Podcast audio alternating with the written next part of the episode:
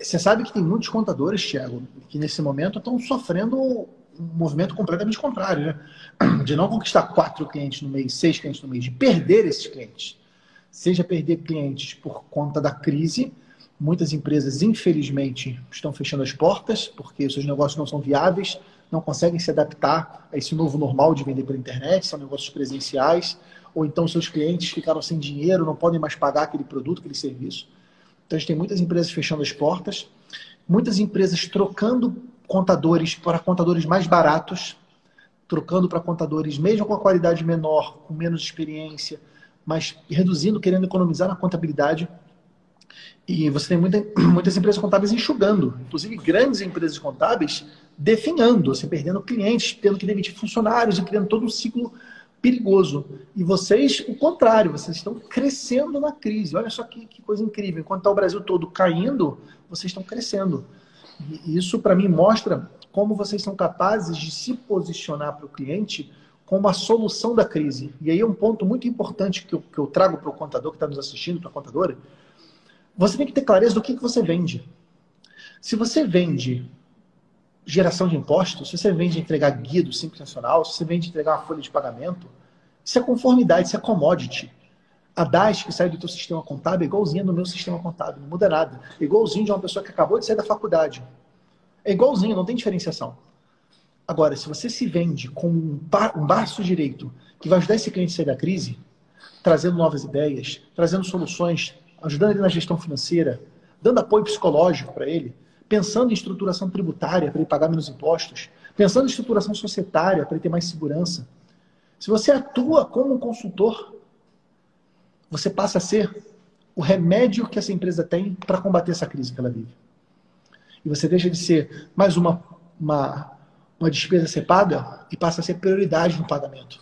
Você passa a ser a única despesa. Eu tenho dito isso. O contador consultor, a empresa de contabilidade consultiva, é a única despesa que as pequenas empresas pagam e que pode ajudar essa pequena empresa a diminuir suas outras despesas. É a única. Todas as outras despesas que uma pequena empresa paga são só desembolsos. Sai do caixa e foi. Ela não ajuda a, a, as outras empresas, as outras despesas a diminuírem. Só o contador, só a contadora pode fazer isso. E diferente das grandes empresas, que têm grandes consultorias, que têm às vezes gestores experientes, pessoas com, com com casca de mercado, o pequeno empresário não tem essa casca. Ainda mais no interior de onde vocês são, numa cidade menor, que às vezes o empresário ele não foi fazer um grande, uma grande pós-graduação, não teve experiência num grande negócio antes. Ele tem aquele, aquela prática empírica de negócio que se ele não tiver um contador do lado, ele pode fazer bobeira. Então, é muito importante você que está nos assistindo, você entender o que, que você vende. Se você vende folha, se você vende imposto, você faz parte do problema. Agora, se você vende clareza financeira, apoio, orientação, você faz parte da solução. E quem se posiciona como parte da solução cresce na crise, é o que está acontecendo com eles. Faz sentido isso para você? Faz sentido demais, faz muito sentido. E é por isso que eu acho que a gente conseguiu crescer desde que começou a pandemia. A contabilidade consultiva é outra coisa, é assim, até para nós mesmos, parece que a gente está fazendo uma coisa mais importante para o nosso cliente. Parece que a gente está, sabe, participando mesmo do negócio dele. Inclusive, eu quando eu visito algum cliente, assim, vou dar alguma orientação para ele, é, eu vi você postando hoje. Eu achei muito legal porque eu já, eu, é uma coisa que eu já falei que eu pensava é, sobre aquele programa O Sócio. Eu chegava lá e falava e, e pensava dessa forma. Falava assim, não, eu quero ver esse negócio como se, como se eu fosse sócio dessa empresa. Eu quero ter essa visão. O que, que eu posso fazer para melhorar as vendas? O que, que eu posso fazer para cortar a despesa? O que, que eu posso fazer para melhorar até mesmo o RH da empresa, sabe?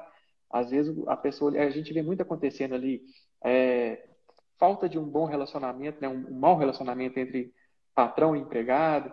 Então, assim, até nisso aí a gente entra, tem que dar algumas dicas, né? Falar algumas coisas assim para poder melhorar, porque isso é uma coisa muito importante, né, para poder ter uma produtividade boa, diminuir custos, melhorar as vendas. Total, total. E, e é bem curioso você estar tá falando, Thiago, porque o pequeno empresário, muitas vezes, ele não teve experiência de ser um gestor. Muitas das pessoas que têm um negócio, elas nunca foram chefes antes. Elas não tiveram bons chefes, às vezes. E ele não tem parâmetro. Você vê, às vezes, empresários fazendo coisas é, assim. Que, cara, como é que você, como é que você tá, tá esse erro? Um erro tão básico. Mas para ele, como ele nunca viveu aquilo antes, ele não consegue enxergar. É o que a gente chama de ponto cego. O ponto cego do carro é aquele ponto que você não consegue enxergar ainda. Ele existe, só que você não enxerga. E o pequeno empresário tem muitos pontos cegos. Por outro lado, o contador, ele, no momento que ele decide empreender, ele não é mais um contador, ou somente um contador. Ele é um empresário contábil. E é um empresário que cuida de outros empresários. Então, o contador tem uma posição privilegiada porque ele tem a oportunidade de conhecer empresários que estão dando certo, empresários que estão quebrando, empresas que funcionam melhor, que funcionam pior. Então, se o contador, só dele ouvir o cliente e conversar com o cliente, só dele fazer isso, gente, ele já vai estar transformando a vida do cliente. Quando a gente fala contabilidade consultiva, contabilidade consultiva, gente, não é colocar uma, uma melancia na cabeça e falar, nossa, agora eu vou trazer dashboards avançados para você colocar voando. Isso aqui é uma contabilidade gerencial avançada, é só para a empresa que está pronta. Contabilidade consultiva é você ouvir, pensar e falar.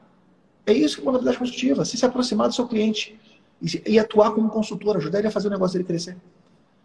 E eu posso garantir que todos vocês que estão aqui com a gente nesse momento, seja ao vivo, seja na gravação, você é capaz de fazer isso. Porque basta você fazer aquilo que você faz, que é se, que é se importar com o cliente. Eu me importo com você. Eu quero te ajudar. Aquilo que o Thiago bem, muito bem colocou. Se comporta como se você fosse o sócio dele. Se você fosse sócio desse cliente, o que, que você pediria para ele fazer para o negócio de vocês melhorar? Então, esse comportamento, para mim, é crucial. Porque são nessas pequenas coisas, que na verdade são grandes, mas são essas pequenas coisas que o cliente fala, cara, eu preciso de uma empresa como você, de um contador como você. E por vezes, mesmo pagando mais caro do que um contador tradicional.